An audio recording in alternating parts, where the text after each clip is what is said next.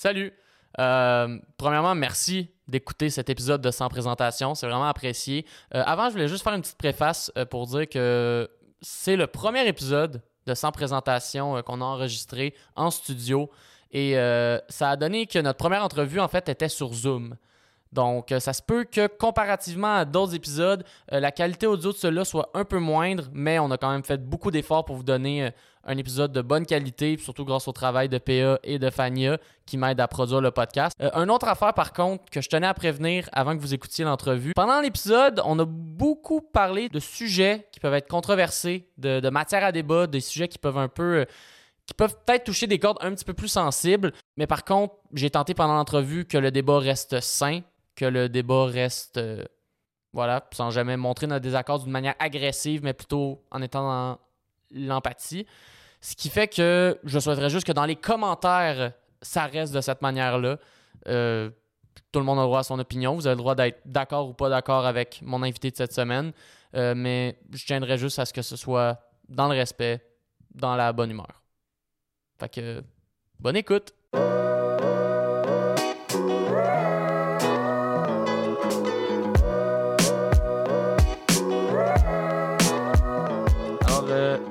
Pense la première question que j'avais, parce que vous avez quand même justement un vécu extrêmement intéressant. Vous avez vécu beaucoup d'événements. Et je voulais savoir quel a été, mettons, je vais vous en nommer trois, qu'est-ce qui a été le plus important pour vous entre avoir été, avoir couvert les Jeux de Calgary, avoir été présentatrice de nouvelles pendant la crise d'Oka ou avoir participé à Accès Golf avec Martin Cloutier? Ben, en tout cas, celle-là, c'est la plus amusante. Martin, ben oui, Martin Cloutier, euh, c'est un humoriste que vous connaissez évidemment. Oui, ben oui exactement. en plus, Guillaume, c'est que j'ai réussi à faire une drive de 208 verges, ce oh. que je n'ai jamais réussi à faire ni avant ni après cette fois-là. Et j'ai réussi à faire ça devant des caméras de télévision. Alors imagine. Ça, c'est quand même impressionnant. Oui, je l'ai assez impressionné. Là. Il était, ben comme on dit en bon québécois, flabbergasté. Mais ça, c'est quand même fou parce qu'on dirait que dans la vie, d'habitude, c'est l'inverse qui arrive. C'est tout le temps quand tu veux montrer, un, tu veux filmer un, un, exploit que là, soudainement, tu n'es pas capable de le faire. Mais là, devant les caméras, un coup. C'est assez comique cet aspect que, vous venez de soulever, euh, Guillaume, parce que euh, mes amis de golf et aussi de tennis me disent souvent on voit que tu aimes la pression, on voit que tu es habitué à la pression. Parce que j'ai été sous pression toute ma vie pendant 35 ans de journalisme. Et euh, donc, quand je fais des activités euh, qui, ne, qui ne réclament pas de pression, mhm. ben, pour moi, euh, s'il y a une petite compétition, là, j'aime ça, puis on dirait que ça me, ça me, ça me place à mon meilleur. Ben, c'est ça, ben, c'est vrai que le journalisme, en général, ça a l'air d'être un domaine où il faut comme tout le temps que tu sois justement à l'affût, que tout le temps, il faut que tu sois en mode, en mode performance, en fait, parce que la nouvelle, tu ne sais pas quand est-ce qu'elle arrive. Oui, c'est le bon mot, performance. C'est vraiment la performance. Oui, ça, c'est le bon mot, Guillaume. Et pendant 35 ans, j'ai eu, oui, le plaisir, mais j'ai eu l'obligation de performer. Mhm. Alors que depuis que je suis à la retraite de TVA, moi, je continue d'être active, mais je n'ai plus cette obligation de performer. Mm Ça retient ça parce que euh, l'obligation de performer, pour certaines personnes, ça ne va pas bien, euh, ça ne mm-hmm. leur fait pas. Euh, la pression est trop forte, puis finalement, ils finissent par craquer. Mm-hmm. Alors que moi, cette obligation de performer m'a toujours très bien servi. Moi, je suis je vais, je, vais, je vais, vous faire un petit. On peut peut-être se, se, tutoyer, finalement. On peut se tutoyer, allons-y, allons-y. Alors, on, tu me tutoies, si tu ne me tutoies pas, je te tue. Parfait. Oh mon Dieu. Ça va peut-être va être difficile à travers Zoom, mais rendu là, on ne sait pas euh, qu'est-ce que la technique. Non, non, non. Puis de toute façon, il ne faudrait pas, surtout pas. C'était une blague. Ah mais euh, qu'est-ce que j'allais dire donc? Euh, par rapport à, la pression puis la, compétitivité un peu. Oui, ben, en tout cas, je ne sais plus ce que je voulais dire, là, mais tout ça, ça ne sera pas la première fois. mais, mais ça me met un peu à l'aspect, justement, comme vous dites, 35 ans dans le domaine des médias. Oui. C'est euh, quelque chose. Puis là, justement, c'est le fun qu'à la retraite, vous trouvez un petit peu plus, euh, mettons, la, pression, mais d'une manière positive, juste dans le sport puis dans le plaisir. Mais ça, c'est ah, en... Mais ça, c'est. Ah, ben oui, vas-y. C'est parce que je viens de retrouver ce que je voulais dire, parce que tu as ah, dit le deuxième. Tu as parlé de performance et tu as parlé de plaisir. Mhm. Alors, c'est ce que j'allais dire, c'est que depuis que j'ai quitté TVA, que je suis dans une retraite active, donc je ne suis pas en retrait, eh bien, je n'ai plus cette obligation de performer et tout ce que je fais maintenant, c'est dans le plaisir. Ben il n'y a, plus, il a plus d'obligation, il y a juste du plaisir. Et ça, ben, il y a quelques avantages à vieillir, dont celui-là. Dans celui-là, exact. Mais ça, ce que j'allais demander par rapport au, fait de, la pression journalistique, euh, c'est je me demandais aussi, vu que quand on travaille dans les médias, puis surtout justement, vous avez été présentatrice de nouvelles, vous avez été correspondante à bien des endroits, j'ai l'impression que ça doit être difficile pour quelqu'un de tous les jours dans sa journée son métier, c'est de recevoir les nouvelles qui, souvent, souvent ce qu'on voit dans les médias, ce n'est pas les meilleures nouvelles, euh, les nouvelles les plus positives. Est-ce, que, est que, ça ajoute un stress, ça, de tout être un peu dans l'espèce de. Je dirais pas nécessairement la négativité, mais de tout le temps devoir être à l'affût de tout ce qui se passe dans le monde? Ben, ça prend une personnalité. Euh, ça prend une personnalité quand même propre à ça. Euh, moi, je me suis, au fil des ans, je me suis bâti une carapace mm-hmm. pour justement être un petit peu euh, être, comme une observatrice de la société et non pas une actrice de la société. Euh, et, ça aussi, ça fait toute une différence. Mais ça peut avoir son mauvais côté. Pardon. Mm-hmm. Alors, il y a des correspondants de guerre qui pensaient qu'ils étaient des observateurs de la bataille ou des batailles, comme par exemple en Afghanistan ou en Irak ou à d'autres pays, et qui malheureusement sont morts. Mm. Parce que quand tu es, quand, es journaliste, tu es aussi un humain. Donc, tu peux te faire tuer, tu peux, euh, tu sais, tu, y a, n'importe quoi peut t'arriver. C'est pas parce que tu es journaliste que tu es protégé des balles, des horreurs de la guerre ou des horreurs de la vie. Euh, donc, il faut, oui, il faut se mettre une carapace, mais il ne faut pas oublier non plus qu'on est des humains, qu'on a mhm. des émotions. Exact. Euh, moi, j'ai vécu des affaires, des situations pas drôles du tout, comme par exemple, euh, je suis sur les lieux d'un incendie. C'est un 5 alerte, c'est dans le vieux Montréal. Si je me souviens bien, c'est en 1981. Et puis, euh, une heure plus tard, là, bon, c'est un, un, incendie 5 alerte, c'est-à-dire que tous les pompiers sont là. Et puis là, à un moment donné, l'incendie est contrôlé et maîtrisé. Alors, euh, il y a des, les journalistes sont partis, mais moi, je suis restée, puis j'ai jasé avec trois bonhommes, trois pompiers, euh, parce que pour, voir un peu qu'est-ce qu'ils faisaient et tout. Et puis finalement, l'incendie a recommencé. Ah le feu est reparti. Et là, les, gars sont, sont, partis dans l'échelle, OK, mm-hmm. et le mur est tombé sur eux. Tu vois, j'en parle, j'en ai encore des frissons. Ben parce que j'ai parlé, j'ai parlé avec ces gars-là et je les ai vus mourir. Et il fallait que je parte dans ma voiture de CKAC, j'étais à CKAC Télémédia, puis là, j'ai pris le, j'ai pris le, pas le pagette, là, mais je me souviens plus comment ça s'appelait, l'espèce de petit, euh, voyons, je perds mes mots, là, mais en tout cas. Mais un genre de, pas de walkie-talkie, mais un. Comme un walkie-talkie. C'est ça. Il l'a à la mise en. Euh, puis en plus, c'était une soirée de baseball avec euh, Jacques Gousset puis Roger Brulotte. Puis là, j'ai dit, vous allez couper le baseball parce que ben j'ai une nouvelle épouvantable à vous annoncer. Puis au départ, ils ne voulaient pas.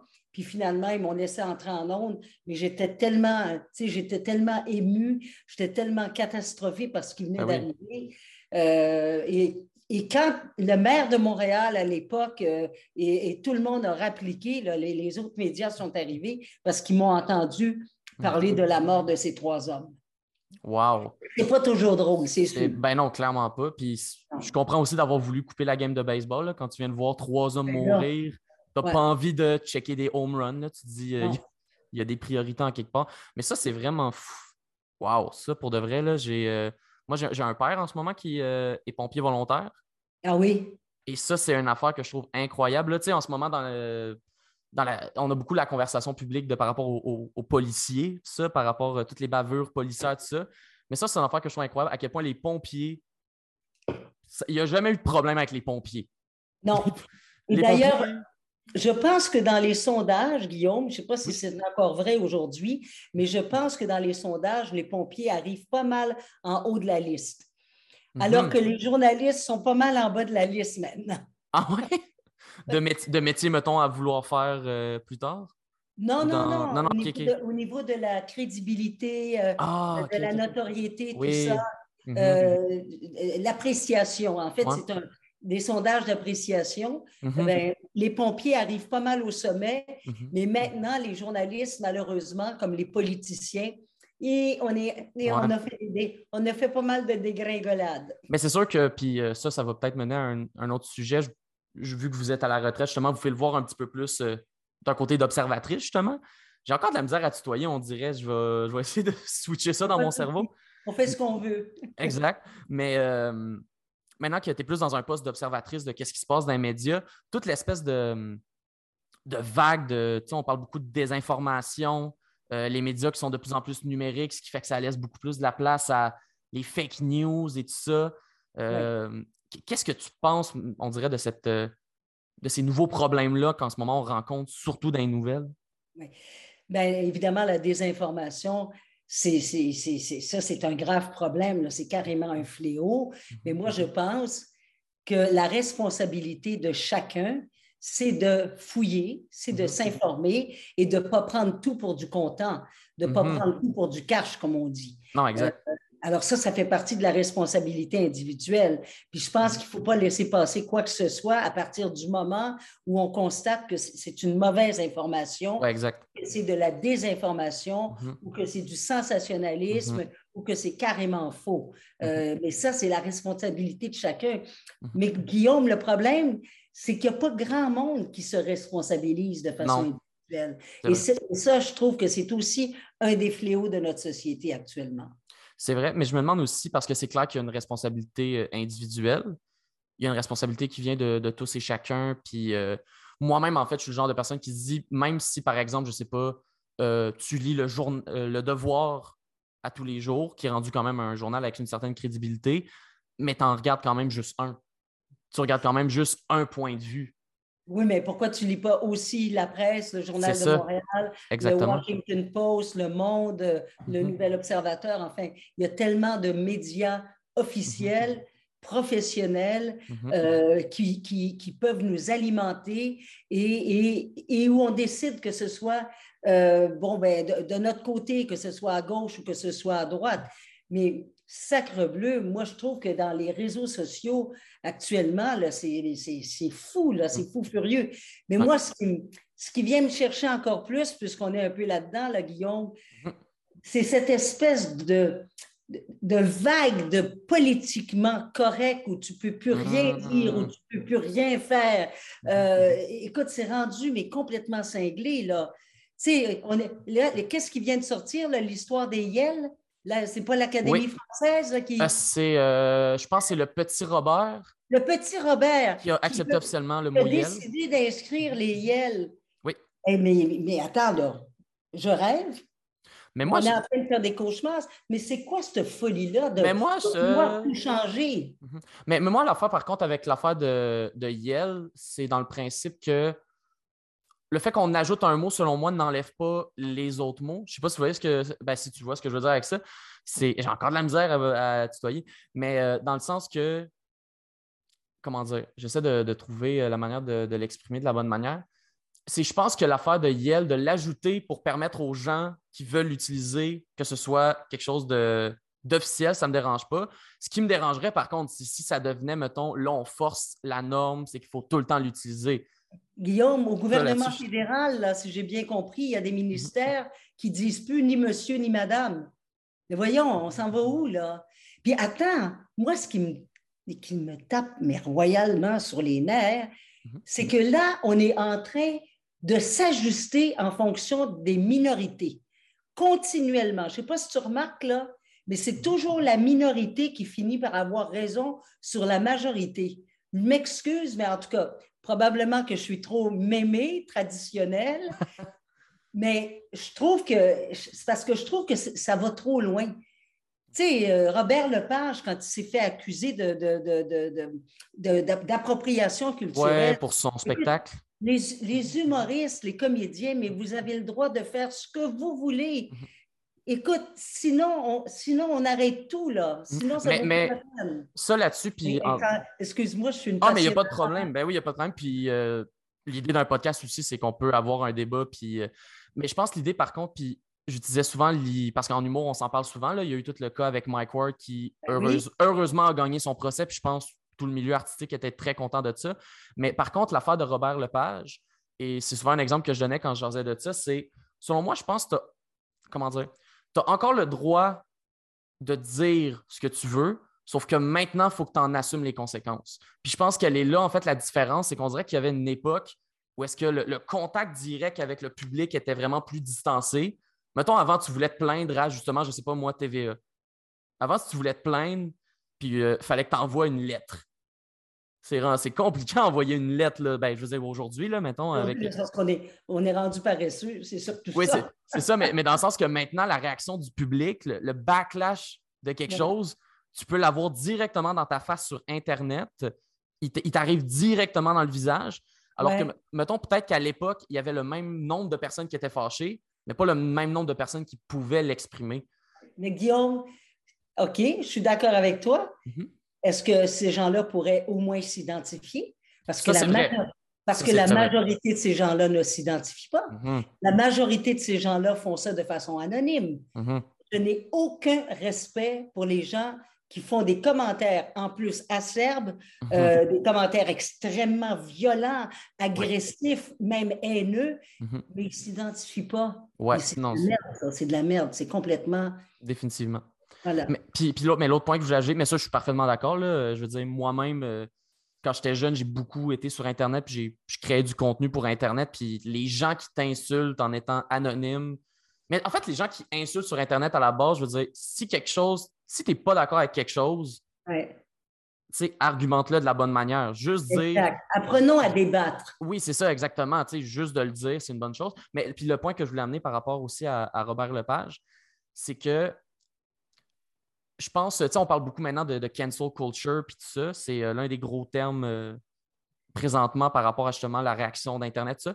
Puis moi, j'ai un peu une impression que la cancel culture, ça t'atteint si t'en, comme artiste, peut-être pas dans tous euh, les aspects, mais comme artiste, ça t'atteint si t'en as quelque chose, si t'en as quelque chose à foutre, un peu? Dans l'idée, par contre, que, mettons la situation avec Robert Lepage. Oui. Que finalement, il a arrêté sa pièce parce que justement, il y a eu toutes les accusations d'appropriation culturelle, nanana. Il y a une partie de moi qui se dit, mais s'il croyait vraiment en sa pièce, que sa pièce présentée de même, c'était vraiment la vision artistique qu'il voulait présenter, ben pourquoi il l'a arrêté d'abord? C'est pas lui qui l'a arrêté, on l'a arrêté. Le mhm. théâtre a arrêté. Ils ont tout arrêté. Mais il aurait pu, mais il aurait mais il aurait pu trouver un autre théâtre. Oui, mais euh, non, il y, en avait, je pense qu'il n'y en avait même pas d'autres. Mais de toute façon, là, il n'y en a pas d'appropriation culturelle à partir du moment où tu joues la comédie. C'est ça le point. Moi, mon argument, il est là. Elle est où cette appropriation? Il n'y en a pas d'appropriation culturelle. Je m'approprie un rôle, je mhm. joue un rôle, mais ce n'est pas une appropriation culturelle qui devrait être scandaleuse pour euh, X, Y, Z de minorité en plus. Non, je ne suis pas d'accord. C'est comme à ce moment-là, on interdit à quiconque de jouer. Moi, ce que je trouve pathétique actuellement, c'est que des gens comme les cyniques, comme Yvon Deschamps euh, et plein d'autres humoristes ne pourraient même plus avoir le droit d'être sur une scène aujourd'hui avec le type d'humour qu'ils avaient. Tu comprends? Puis aujourd'hui, en plus, puis attends, là, il faut faire attention. Si on, recule la cassette un petit peu, là, ah oui, bah oui. tu parlais de Mike Ward. Mm-hmm. Moi, je vais te dire, je suis pour la liberté d'expression, mais on, ne peut pas dire qu'on est content de ce jugement-là dans, la mesure où moi, Mike Ward, pour moi, ce n'est pas du tout mon type d'humour. Mm-hmm. Et effectivement, il s'est attaqué à plus petit que lui. Euh, mais en contrepartie, puisque j'ai lu beaucoup sur la question, en contrepartie, sa mère et lui-même euh, euh, ont, beaucoup aimé être au devant de la scène aussi. Mm. Donc, à partir du moment, c'est toujours un risque, hein. à partir du moment où tu veux être au devant de la scène, ben, il faut que tu assumes les coups s'il y a des coups qui arrivent. Alors, c'est pour ça que je suis, je, suis satisfaite de ce jugement-là, mm-hmm. parce qu'il permet à la liberté d'expression de, de, continuer d'être de mhm. continuer de vivre. Et ça, pour moi, c'est extrêmement important dans une démocratie. Ah oui, c'est très vrai. Mais c'est ça, moi, je pense que le côté euh, de Mike Ward par rapport à ça, en fait, c'est que je pense que Mike Ward a bien représenté ce que je perçois de la liberté d'expression, qui est un aspect de Mike s'est jamais empêché de dire ce qu'il veut, il s'est jamais empêché de faire le type d'humour qu'il veut, mais il l'a tout le temps fait en étant conscient de qu'est-ce que ça allait faire. Comme par exemple, il en parle souvent dans son podcast, il va pas faire ses jokes les plus heavy dans un gala juste pour rire. Parce qu'il sait que le public n'est pas là pour ça. Il sait que le public, il le fait d'une manière consciente. Là, tu touches un très bon point. Les gens qui vont aller voir Mike Ward, moi, je n'irai pas parce que ça ne me convient pas. Ben Et les gens qui vont aller voir Mike Ward doivent assumer ce que Mike Ward veut dire sur scène. Et je suis tout à fait euh, d'accord et même heureuse d'apprendre, parce que ça, je ne savais pas ça, que Mike Ward euh, filtre un peu son type d'humour mhm. lorsqu'il est à la télévision. Ça, je trouve ça bien le fun. Oui, c'est ça, exact. Mais c'est pour ça. Mais je pense que euh, puis c'est un débat, crime qui est rendu là. Je veux dire, il y, a, des juges de la Cour suprême qui se sont euh, qui ont débattu pendant des mois pour le déterminer. Fait que je pense pas qu'on va régler ça aujourd'hui dans un podcast. Non, non, non. On, on parle comme ça, là. Mais c'est des questions qui sont vraiment qui sont vraiment pertinentes. Mais là, je vois que depuis tantôt, il y a le changement de fond d'écran qu'on s'est dit, qu'on s'était parlé avant. C'est-tu pas pire, celle-là? Celle-là, qu'est-ce que tu en penses? Celle-là est vraiment pas pire. C'est ça. Ça, en gros, ce que vous m'avez conté, c'est quand vous avez fait un tour en. C'était quoi, quoi le nom de l'avion? C'était un? Un CF-18. CF-18. Euh, c'est un avion militaire, c'est un supersonique. Mhm. Et euh, j'ai eu le grand honneur en fait, juste pour te ramasser ça, c'est que mhm. j'avais donné une conférence sur la prévention du suicide aux soldats de l'armée canadienne à Bagotville. Et apparemment que j'ai fait du bien aux troupes, ils ont aimé ça. Et quelques mois plus tard, le colonel Paul Prévost de la base m'a mhm. offert un envolé en CF-18 et je n'ai pas été malade. Puis ça, c'est très rare. Hein. Il y a très, très peu de civils euh, qui, qui, peuvent euh, justement avoir accès à ce genre d'envolée. Mm-hmm. Et j'ai été pendant 1h11 minutes et mon corps a accepté d'aller jusqu'à 5,8 G. Je ne sais pas si ça te dit quelque chose. Ben, je, je connais le calcul, mais on dirait que c'est 5,8 fois le poids de mon corps. Puis comme je ne suis pas mince, je peux te dire que ça te fait un, lifting gratuit, ça. Aïe, mais ça, c'est quand même incroyable. Mais justement, vous en faites, vous faites quand même beaucoup de conférences, là, surtout depuis, j'imagine, la retraite. Ah oui, oui, je n'ai pas arrêté. Ben, J'en donnais avant, mhm. euh, mais euh, non, effectivement, je, et puis je donne plusieurs types de conférences, un mhm. peu sur les thèmes dont je parlais tout à l'heure avec le livre Je dérangé, mais euh, disons que ça peut être personnalisé, il n'y a pas de souci avec ça. Et j'ai un mhm. site web ben oui, Madame Cazin. Ben oui. écoute. Rendu dans le futur. www.jocelyncazin.com et, euh, et, vous allez avoir toutes mes conférences. Parfait, très cool. Puis c'est ça, en gros, euh, donc ça, ça, ça, a été la couverture du livre J'ose déranger. Oui, oui, J'ose déranger. Et ça, c'était publié en 2014. Mm-hmm. Et euh, peut-être que tu vas être surpris d'apprendre, je ne sais pas si tu l'as lu, mon livre, mais la préface était de Marie-Mé. OK. Oui, monsieur. Et de Éric Salvaille. Oh, oh, oh, OK. Ben oui, hmm. parce qu'Éric était un ami.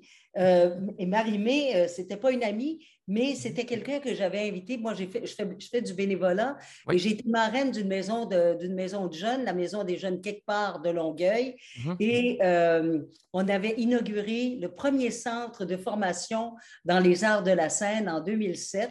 Et j'avais osé appeler euh, le gérant de Marimé pour lui mhm. demander si, pour lui demander si elle pouvait être là. Et euh, elle, a, elle, a, accepté avec grand plaisir.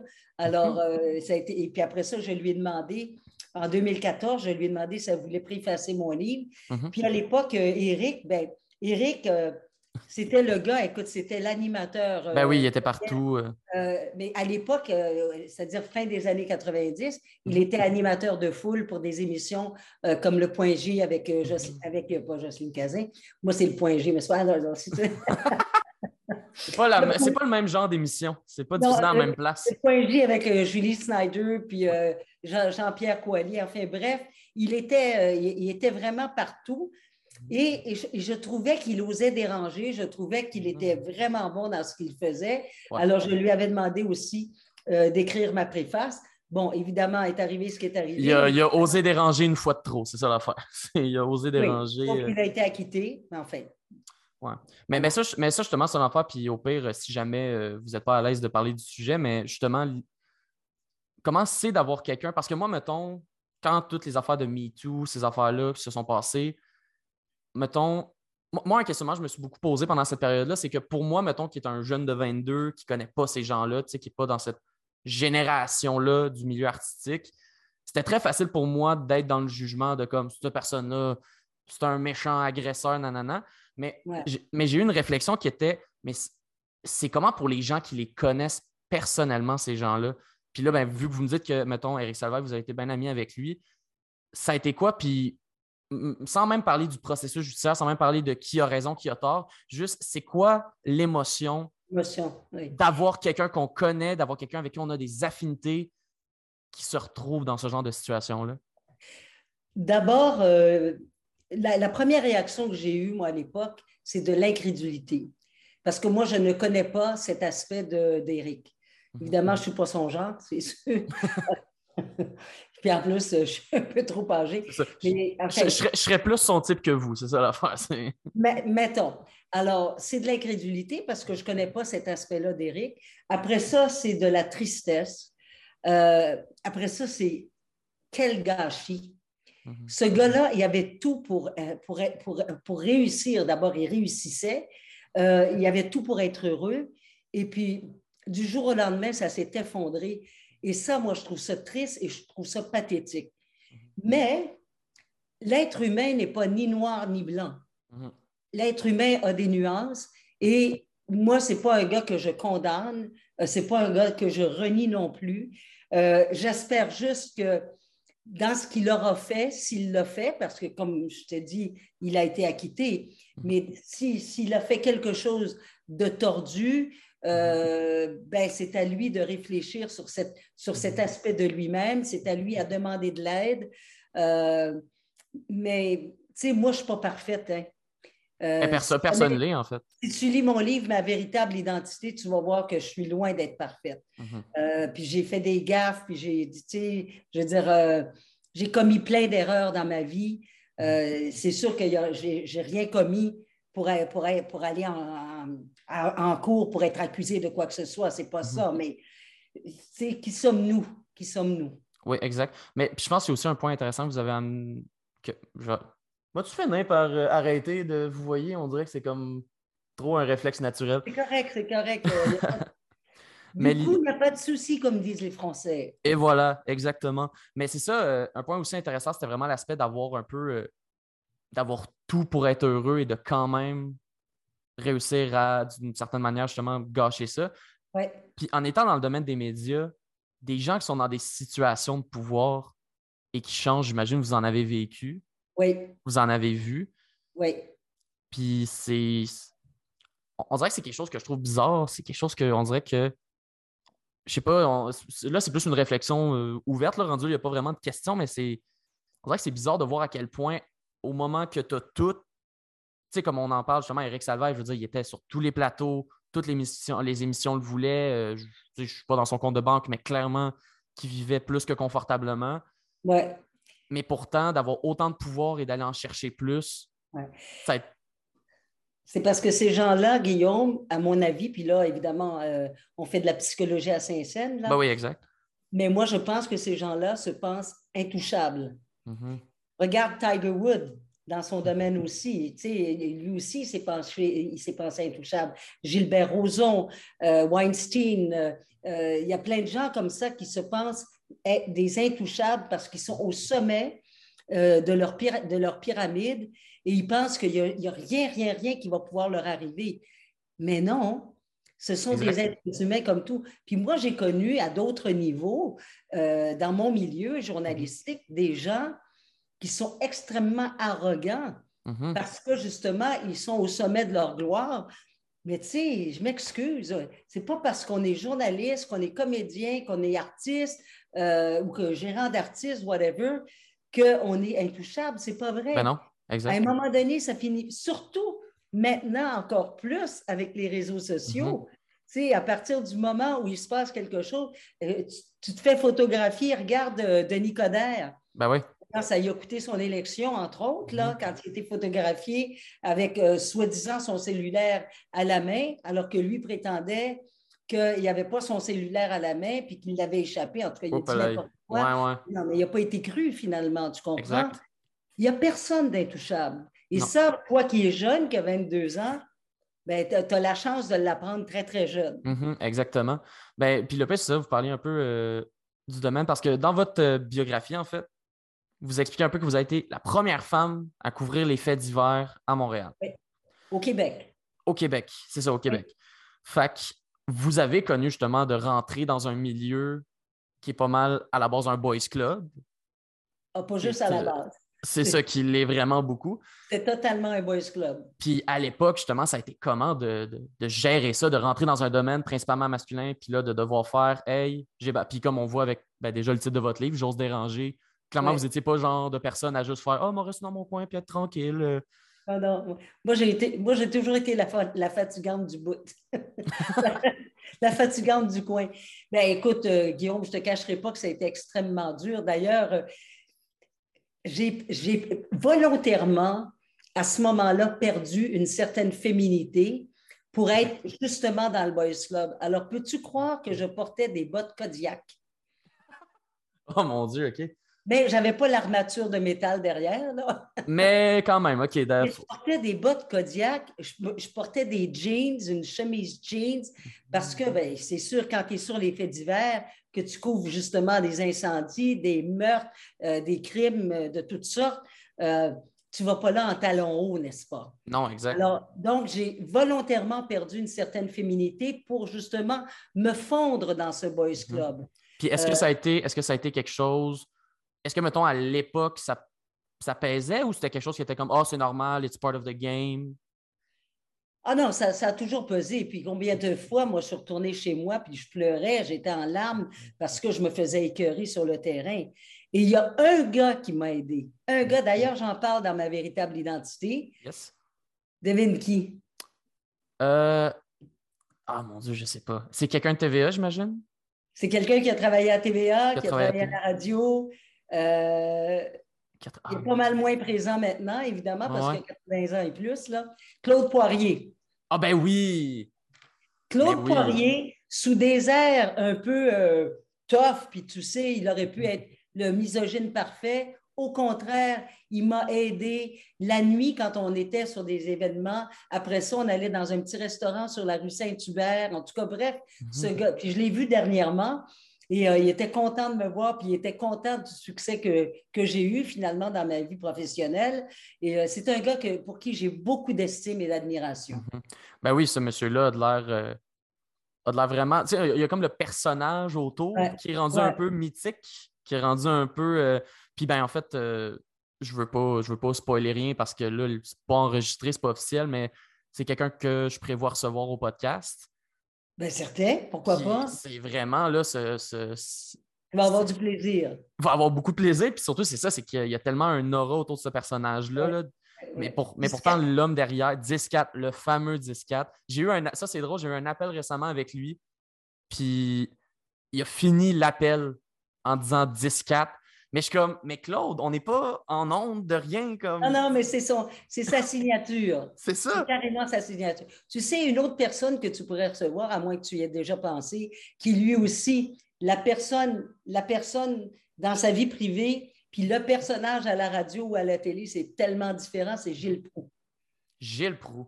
Gilles Proux, je pense que j'ai moins connu Ah, l'époque de Gilles Proux, c'est extraordinaire parce que lui, en ondes, là, il casse la baraque, il grimpe après les rideaux. euh, il est vraiment là, hors contrôle. Mhm. Alors que dans sa vie privée, c'est l'homme le plus charmant et le plus gentil qu'il y a. OK. Ouais, tu regarderas sur Gilles Proux, là, tu vas voir, c'est tout un personnage aussi. Ben oui. ça. Mais ça, c'est fou aussi. Puis euh, c'est des questions que je me pose beaucoup maintenant avec, euh, avec l'humour, justement. C'est à, Ben quel oui. point, c'est à quel point il y a une énorme différence entre le personnage public et la personne. Puis l'un des meilleurs exemples de ça, je pense, c'est Louis-José Hood, là, qui a tout le temps été reconnu par le passé comme Ah, lui, il est, il est énergique, ou donc il est tout ça à coke. mais que quand tu le regardes en entrevue puis dans la vie de tous les jours, c'est sûrement l'homme le plus calme et réfléchi Ah oui. du milieu humoristique québécois. Ben oui. Ben, tu sais, je, je vais, je vais prendre mon propre exemple. Mhm. Moi, les gens, quand je donne des conférences ou quand je suis avec des amis, euh, en tout cas, quand je suis dans ma vie privée, les gens n'en reviennent pas comment j'ai de l'humour. J'ai beaucoup d'humour, moi, dans mes conférences. Mhm. J'aime ça. J'ai beaucoup, j'ai- appris à avoir le sens de la dérision Mhm. et j'ai beaucoup appris à avoir le sens de l'autodérision. Mhm. Et je te dirais, mon cher Guillaume, que c'est presque ça qui m'a sauvé la vie. Ah ouais? Oui, moi, dans mes moments, dans mes moments de, de désespoir, dans mes moments Mm. d'insécurité, dans mes moments de rejet, de sentiment de rejet, je ne dis pas que j'ai été rejetée tout le temps, mais j'ai eu beaucoup ce sentiment de rejet, moi, dans ma vie. Et l'humour et surtout le sens de la, de l'autodérision, c'est vraiment ça qui m'a sauvée. C'est vrai. Est-ce que ça a été justement un peu, comme on parlait tantôt, la période où il faut. euh, Parce que ça, c'est une affaire qu'on se jase beaucoup entre humoristes, que des fois, l'humour, c'est un peu un, un mécanisme de défense pour se faire Un accepter. exutoire. Un exutoire. C'est ça, ben, c'est un exutoire, mais c'est aussi un peu une manière de, de se faire accepter, de faire Ah, ben si je fais rire, ça veut dire que les gens m'apprécient. Ouais. Puis, justement, mettons, quand on parlait de la période plus sombre, de commencer, d'être dans un milieu principalement masculin, de devoir un peu sacrifier de toi, est-ce que justement, c'est là que l'humour a aidé justement à faire Ah, ben je vais être drôle, ils vont m'accepter? C'est-à-dire que ça ne s'est pas passé tout à fait comme ça. J'étais à l'époque assez cassée, puis écoute, j'étais, j'étais comme une barre de métal. J'étais Mhm. pas drôle du tout, moi, là, parce que justement, j'étais tout le temps sur la défensive avec mes gars avec qui je travaillais. Donc, et un jour, euh, je pense que j'avais 32 ans, autour de ça, 33 ans, et c'est Jacques Camiran, qui était un excellent journaliste à CKC, puis ensuite à TVA. Jacques Camiran qui un jour m'a dit, Jocelyne, tu sais, tout passe tellement mieux par l'humour. Mhm. Essaye d'adopter ça dans ta vie. Prends, autrement dit, plutôt que de répondre agressivement, réponds par l'humour. Tu vas voir que c'est bien plus le fun, puis c'est plus facile à vivre. Et j'ai adopté ça. J'ai adopté ça, puis depuis ce temps-là, moi, c'est assez rare que je me fâche. J'ai eu une période difficile après la mort de Gaëtan Giroir. Mhm. Euh, oui, qui, qui était votre euh, co-animateur à JE? mon animateur à? JE. Mhm. Euh, c'est sûr, écoute, j'en- j'entrais dans ma ménopause. Euh, Mon, mon- mon best friend, mon, mon, mon ami, mon collègue de travail se suicide, puis en Mhm. plus, j'arrête de fumer. Puis euh, je peux te dire que moi, j'ai moi, été une grosse fumeuse. Aujourd'hui, je suis juste Ouais. grosse. mais oui, ça, c'est une affaire. euh, ben, en fait, je dis ça, c'est une évidence, là, mais qui a dû être extrêmement difficile là, de perdre euh, votre co-animateur en, en 99, c'est ça? Oui, Le 14 janvier 99. 14 janvier 99. Ouais. Euh, puis si jamais vous n'êtes pas à l'aise d'en parler, écoute, il y a vraiment zéro pression. Non, j'en ai tellement parlé que. mais, c'est- mais ça a été euh, ça a été comment d'apprendre ça? Puis surtout, en fait, vu que c'était un collègue de travail, de, j'imagine, presque de tous les jours. là. Ah, c'était pas de presse, c'était un, un collègue de travail de tous les jours. Et c'était plus qu'un collègue. C'était, il- d'ailleurs, il me disait que j'étais sa grande sœur. Alors, euh, tu sais, on était, on était comme ça, là, on était les deux doigts de la main, c'était extraordinaire. Alors, évidemment, ça a été un choc. Mais tu sais, il y a, d'autres bons sujets, puis euh, comme tu es un humoriste, mais moi, si, vous- si ça vous intéresse, j'en parle dans mes deux livres, j'en parle dans mon chapitre sur les deuils dans José Ranger, et Mhm. j'en parle encore beaucoup plus dans ma véritable identité parce que euh, je raconte son processus suicidaire parce que beaucoup de gens pensent qu'il a été assassiné par les Hells Angels, ce qui n'est pas vrai. Ok. Gaëtan Giroir s'est suicidé parce qu'il était en dépression profonde et, euh, et- et- et- on- moi, j'ai vu venir, j'ai vu venir sa dépression parce que deux jours Mhm. avant, je l'ai- convoqué pour le, pour le brasser un peu. Ouais? Mais euh, je ne comprends pas pourquoi les gens ne veulent pas. C'est comme si les gens ne veulent pas admettre qu'un gars aussi costaud que Gaëtan Giroir, aussi success story, écoute, c'est un, Mhm. un succès sur deux pieds avec une femme, deux belles petites filles. Ouais. euh, L'avenir était devant lui. C'est comme si les gens disent Mais non, ça ne se peut pas que ce gars-là se soit suicidé, donc il a été tué. Ouais. Mais cette relation-là n'est pas bonne à faire. Ben non, vraiment pas. Puis surtout, ben, en fait, il y a ça dans les étapes du deuil, que la première étape, c'est le déni. Puis on dirait que ces gens-là sont encore bloqués à la première étape de. Tout à fait. Puis ça a été ça dans mon cas. Ça a été la colère. Moi, j'ai vécu de la colère, euh, évidemment de la tristesse. Puis En plus, la preuve encore aujourd'hui, c'est que les gens, même après 21 ans, m'en parlent encore. Parce que, qu'est-ce que tu veux, on a été, quand même, JE, ça a été, ça a été l'émission d'affaires publiques euh, la plus écoutée, puis c'est comme devenu une institution dans, le monde des médias. Alors, euh, et puis l'équipe que nous faisions, Gaëtan et moi, euh, c'est vraiment mythique aussi. Ben oui, exactement. Puis je pense aussi, c'était à une époque, j'ai l'impression, où est-ce que c'était moins discuté la dépression, que c'était moins discuté les, problèmes de santé mentale? C'était pas discuté du tout, c'était même tabou. C'était un sujet tabou. Puis tu mm-hmm. sais, on, en parle encore, on en parle aujourd'hui, c'est sûr, mais je pense qu'on pourrait en parler encore plus. Je pense qu'il faut, il faut carrément démystifier tout ça. Mm-hmm. Euh, il ne faut pas avoir peur de le dire. Vraiment pas. Et, et, les gens autour de cette personne qui est en dépression, il ne faut pas qu'elles aient peur aussi de téléphoner. Ben oui. De donner un coup de fil, comment tu vas aujourd'hui. On dirait, mhm. je ne sais pas comment ça se fait, mais on dirait que, en tout cas, il y a beaucoup de gens qui ont cette, cette réaction-là, plutôt que de se rapprocher de la personne en dépression. Ils s'éloignent. Elles s'éloignent. Mais ça, mhm. je trouve ça triste. C'est la pire affaire. Mais même, euh, puis je suis très d'accord avec ce, ben, je suis très d'accord en fait avec ce propos-là. Même moi, en fait, j'ai remarqué, euh, moi maintenant, je prends des, antidépresseurs, mais ce n'est pas pour la dépression, c'est pour l'anxiété en fait. C'est ah pour, euh, pour, des crises de panique. Puis, ben, justement, j'en parle de même ouvertement parce que pour moi, c'est comme, je, je vais bien, c'est juste j'ai un problème mental qui est l'anxiété. le sport, comme par exemple, moi le matin, je m'en vais faire mes longueurs de piscine. Mm-hmm. moi, je suis une personne anxieuse aussi. Ben oui. J'ai jamais pris d'antidépresseur, mhm. je ne prends pas de pilule, mhm. mais par contre, je fais du sport. Et pour moi, le, sport, c'est le meilleur antidépresseur qui existe. C'est vrai, mais moi, l'affaire qui s'est passée, de la raison pourquoi j'ai. Euh, parce que, mettons, avant, j'étais vraiment capable de les contrôler, puis c'était vraiment par, euh, ben, par faire mes affaires, par euh, juste vivre la vie. Ça sonne, ça sonne weird, mais c'est ça, exactement. Mais il y a eu un moment où est-ce que là, j'ai vraiment j'ai vraiment eu de la difficulté que même avec toutes les techniques que j'avais apprises, même avec toutes les affaires que j'ai réussi à faire, ah il, y a, eu une période quand même très récente en plus où j'avais des crises de panique. Puis c'était comme mes, ah premières c'était mes premières crises de panique depuis, mettons, 10 ans.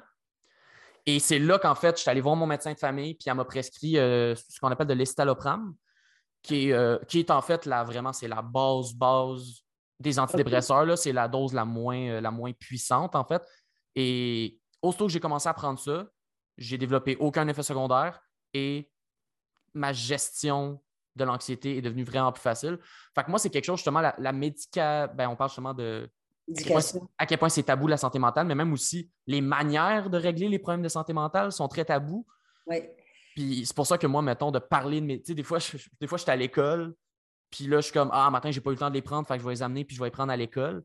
Puis des fois, en les prenant, des fois, il y a du monde qui ont de l'air mal à l'aise de comme Ah, il va-tu bien? Tu vas, t'es-tu correct, Guillaume? c'est comme Oui, je suis 100% bien. Si je prends ça, c'est parce que justement, en ce moment, je vais bien. Est-ce que je peux te parler d'un autre produit qui est un produit naturel? Qui m'a, qui m'a énormément aidé? Mm-hmm. Quand, euh, quand, quand, ma mère est tombée malade, ça c'était en, 2011 parce qu'elle est mm-hmm. morte en 2012, j'ai commencé à faire des crises de psoriasis. Tu sais ce que c'est que le psoriasis? J'ai déjà entendu le nom, mais je ne sais pas c'est quoi. Ben, c'est une forme de maladie de peau, là. C'est épouvantable. Écoute, j'avais des craquelures partout, là. J'avais des crevasses. Euh, c'était, écoute, c'était épouvantable. C'était des Grand Canyon partout sur les mains et sous les pieds. Si bien qu'à un moment donné, j'avais même de la difficulté à marcher parce que ça craquait partout. Et j'ai une, une amie naturopathe mhm. qui, euh, elle, elle m'a dit, sais, essaye le millepertuis. Millepertuis. Ça, c'est justement, c'est comme un antidépresseur, mais mhm. naturel. Hein, ça te calme. Eh bien, je te jure, au bout de trois mois, mes mains sont redevenues comme avant, mhm. mes pieds la même chose. Écoute, puis je ne suis pas Jésus-Christ, là. Ben non, non. Mais je te jure, c'est extraordinaire. Le millepertuis, si jamais ça tente d'essayer ça, c'est un produit naturel. Et je n'ai aucune action avec la compagnie.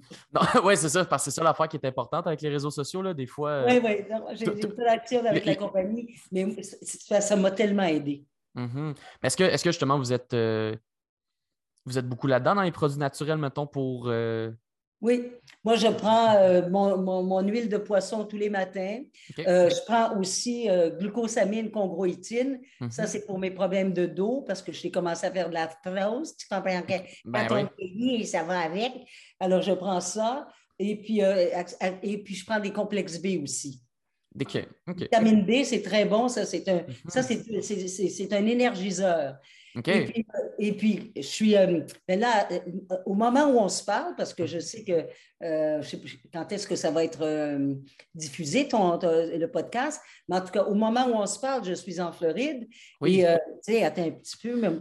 on, a les, on a les belles photos de la Floride. Oui, puis avec ma nouvelle. Attends un peu. Oups, un instant, comme ça. avec ma nouvelle voiturette de golf, je me suis wow. la tête.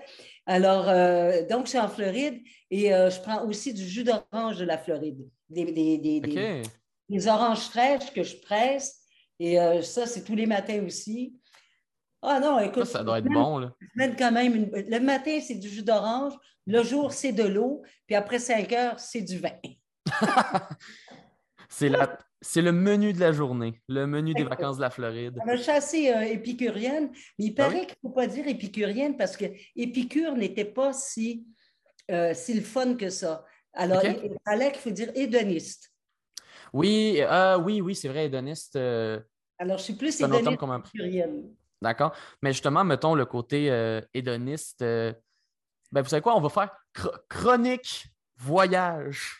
Voilà, chronique voyage. Chronique voyage avec Jocelyne Kazan.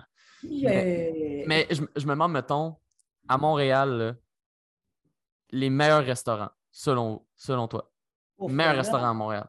Non, mais attends, là, Guillaume, avec la COVID, penses-tu qu'on est allé au restaurant? C'est un bon point. Très bon point.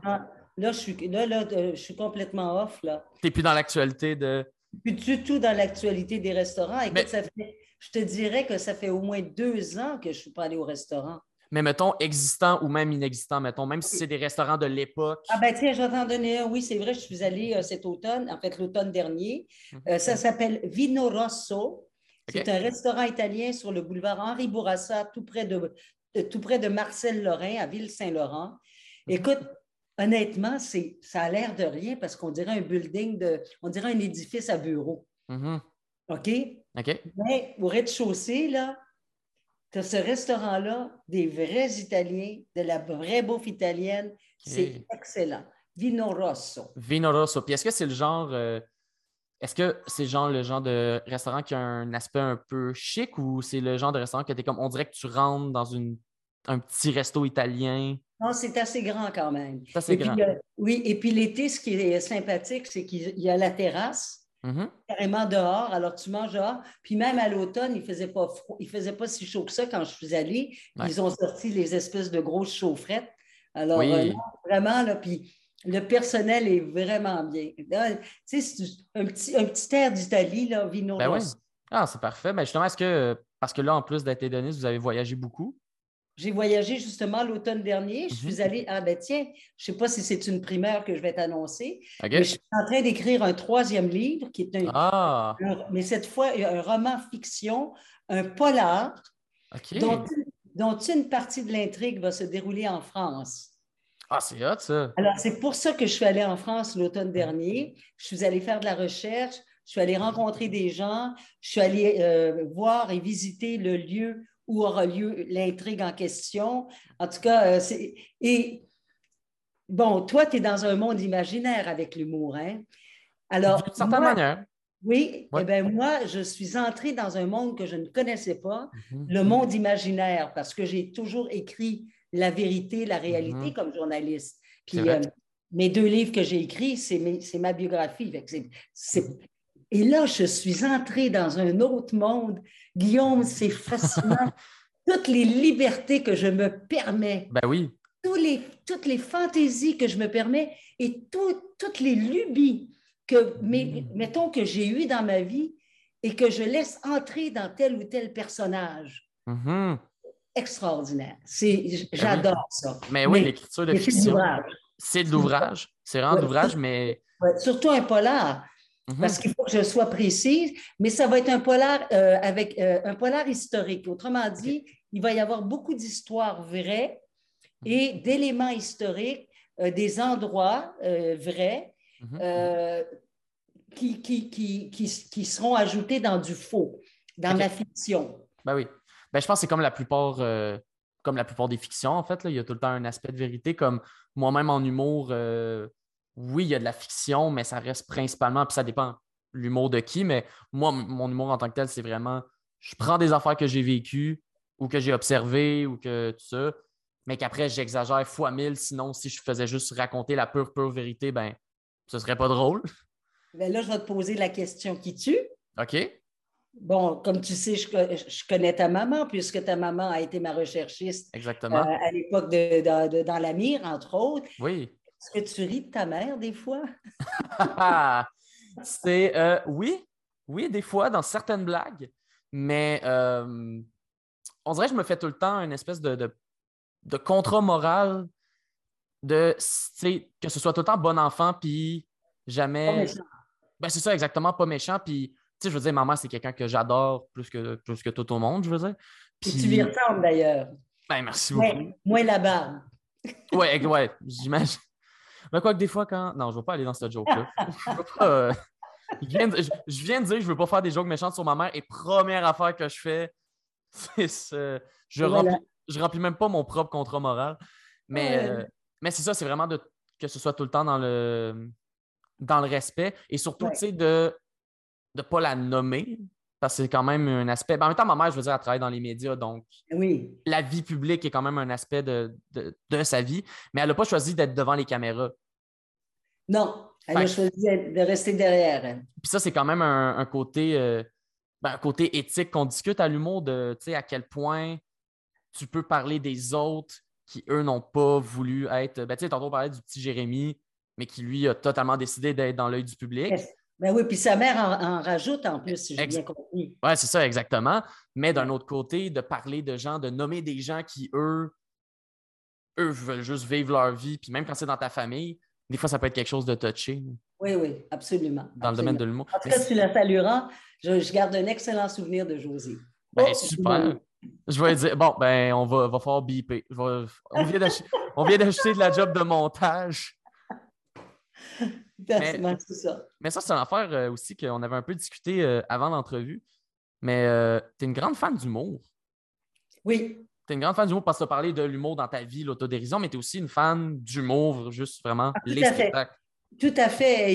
Et, justement, ce matin encore, j'écoutais, je ne sais pas si ça dit quelque chose, Sandrine Saroche. Sandrine Saroche, je ne connais pas. Alors, écoute, on, parlait des, on parlait des Yel tantôt. Elle, fait, elle fait tout un. Sous, l'air de, Notre-Dame de, Paris, Belle. Ah, Alors, Yel.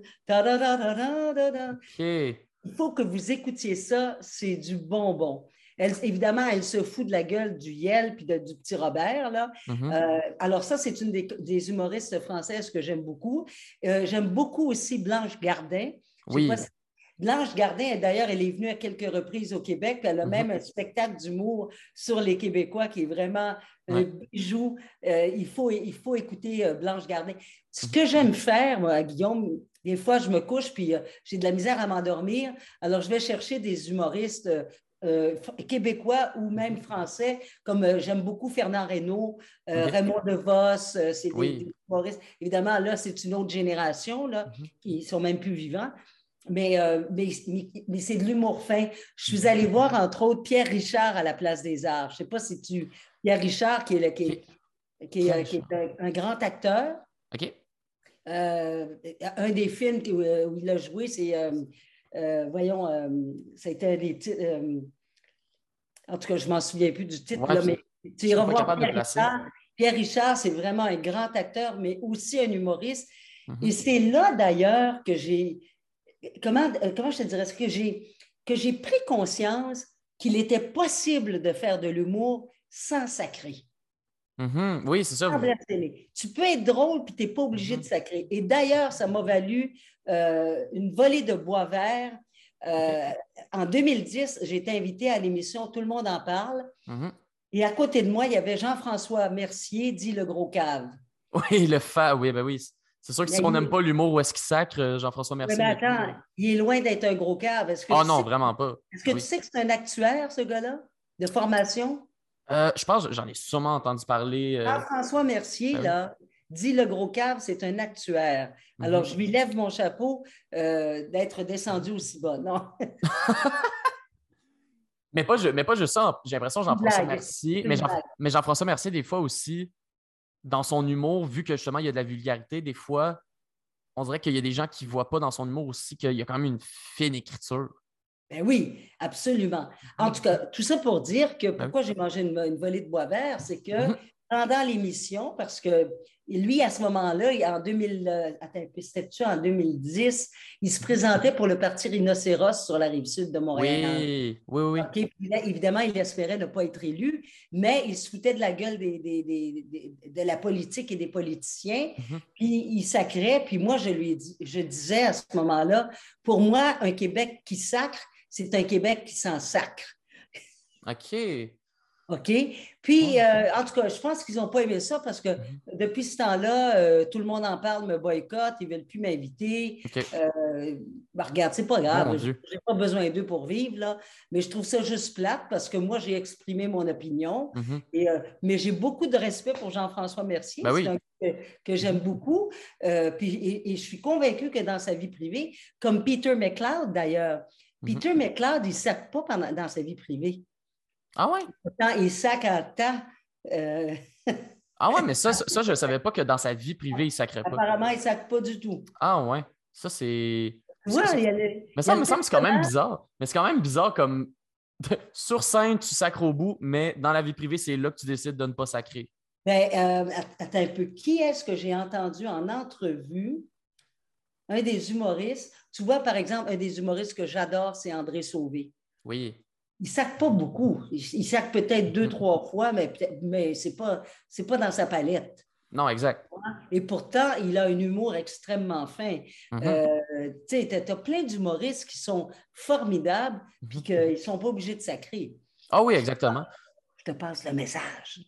mais l'affaire, moi, euh, puis on en a discuté un peu à, l'école de l'humour, de l'idée de sacrer ou pas euh, en humour. Puis parce que moi, mettons, ce que moi, ce que j'en pense, puis ça vaut, euh, ça vaut ce que ça vaut, euh, c'est que c'est plus, mettons, un outil dans une boîte à outils que tu peux te servir ou ne pas te servir. Puis j'ai l'impression que, comment dire, parce que j'ai l'impression que les sacres viennent quand même d'une certaine histoire. Il y, a, quand même une histoire derrière le sac, il y a quand même une. Tu sais, je veux pas non plus dire que c'est l'affaire la plus intelligente au monde, mais il y a quand même un historique, surtout les sacs québécois qui viennent quand même de, l'histoire, la relation qu'on a eue avec la religion au Québec. Fait que j'ai l'impression quand même que de, Je comprends ce que tu dis. Mais ton outil, moi, j'appelle ça une béquille. Hmm. Ben, c'est sûr qu'il y en a qui c'est une béquille. Ça, 100% ben qu'il y en a qui c'est une béquille. Il y en a qui manquent de mots. Mm-hmm. Alors, pour, pour, pour, remplir la phrase, tu sacres. Ah, ça, c'est sûr. Il y en a qui ont une béquille. Mais je pense qu'il y a aussi des humoristes là-dedans que le sac.